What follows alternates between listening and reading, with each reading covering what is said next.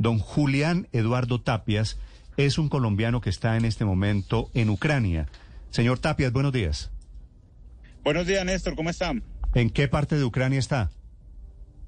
En este momento voy viajando por carretera, estaba en la ciudad de Leópolis y voy viajando hacia la frontera con Polonia. Yo creo que estamos como entre 30 y 40 kilómetros de llegar a la frontera, a ver si podemos salir.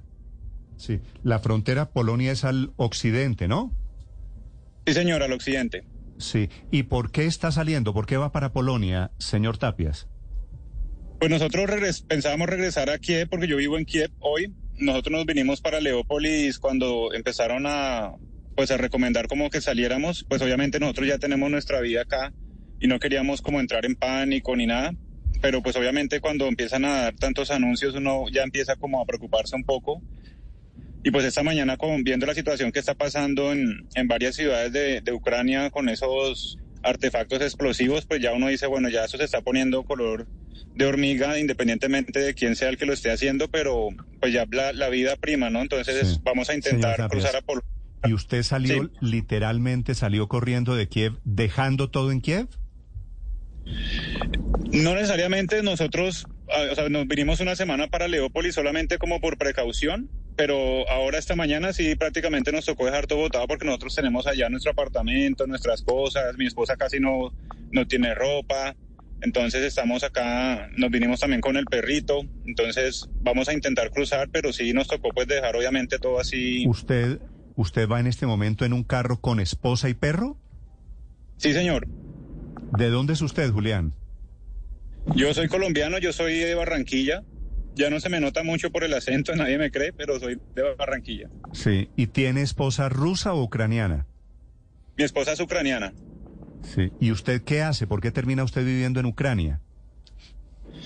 Pues a mí me gusta mucho conocer otros destinos y cuando conocí a mi esposa en Colombia eh, decidí, pues me pareció interesante porque no tenía contemplado Ucrania, pero siempre aprovecho cada oportunidad nueva que tengo de vivir algo, algo nuevo y me pareció interesante poder tener la experiencia de vivir en, en este país y nos vinimos para acá. ¿Y, de qué vive allí en Ucrania o de qué vivía en Kiev? Yo trabajo como traductor independiente, entonces puedo trabajar desde cualquier lugar, solo desde que tenga mi computadora e internet puedo trabajar. Mi esposa sí se desempeña como controladora de tráfico aéreo.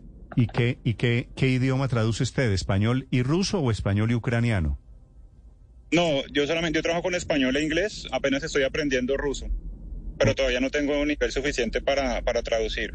Ok, y esta mañana lo que ustedes vieron, lo que les han informado en Kiev y en Leópolis, ¿qué es, señor Tapias? Pues hemos visto que ha habido como explosiones en varias partes. Eh, obviamente hay gente que aprovecha a veces también para enviar mucha información fatalista, pero sin querer, digamos, como minimizar la situación, pues sí vemos que ya está como complicado. Ya, digamos, el aeropuerto lo cerraron, está cerrado el espacio aéreo. Entonces, entonces ya uno sabe como que independientemente de, de si todo es real o no, pero ya están pasando cosas.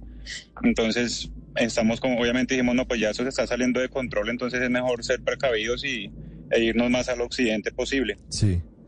Señor Tapias, ¿qué está pasando en las vías de Ucrania esta hora? ¿Ustedes están en medio de un trancón o hay pocos vehículos movilizándose? ¿Cuál es el objetivo? ¿Cruzar la frontera por Polonia? ¿Todavía sigue abierto ese paso fronterizo? Pues vamos a mirar. O sea, ahorita todo es muy incierto. En las vías sí hay bastante tráfico. Las estaciones de gasolina hay filas enormes de gente intentando abastecerse, llenando como de esas canecas grandes de gasolina, pero ya casi todas están agotadas. Y la gente está comprando muchos víveres en los supermercados, sacando plata de los cajeros. En este momento, en este mismo momento, el tráfico está suave. Vamos por una vía de un solo carril, pero vamos a un ritmo tranquilo. Eh, saliendo de la ciudad sí había bastante trancón, sobre todo por las filas que se forman en las gasolineras. Y, pero vamos a ver que nos encontramos con la frontera. Yo me comuniqué ya con, eh, con el Consulado de Colombia en Polonia para que ellos pasen mi información a, las autoridades fronterizas para que me dejen entrar. Entonces vamos a ver si, si, si no, nos, va, nos va bien, mejor dicho. Sí, señor Tapias, su esposa, los ucranianos con los que usted habla, eh, están matriculados con el presidente Zelensky? ¿Son ucranianos antirrusos o prorrusos? Mi esposa, por lo menos, y, y la familia de ella acá son todos eh, ucranianos. O sea, ellos no, no están de acuerdo con Rusia, no, no le creen realmente a Putin.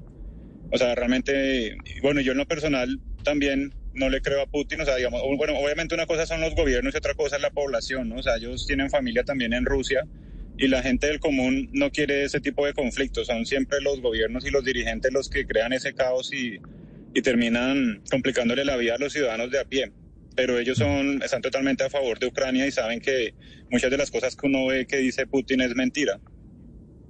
Señor Tapia, usted, como nos cuenta, se está dirigiendo hacia Polonia.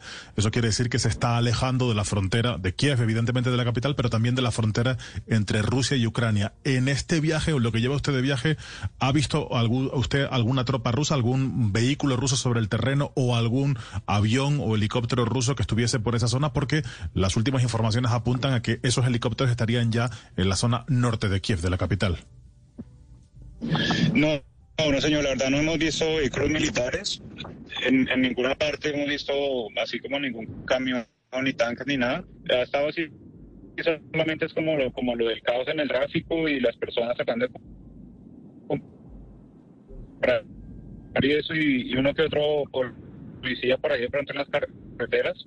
No nos han parado ni nada, pero militares no hemos visto hasta el momento. Sí, señor Tapias, un barranquillero en este momento en la frontera al occidente, rumbo a Polonia, huyéndole a la invasión rusa en Ucrania. Usted llega, pasa la frontera y ¿qué hace? Eh, ¿tiene, ¿Tiene posibilidades de sobrevivir unos días, arrancar una nueva vida o qué expectativa tienen ustedes?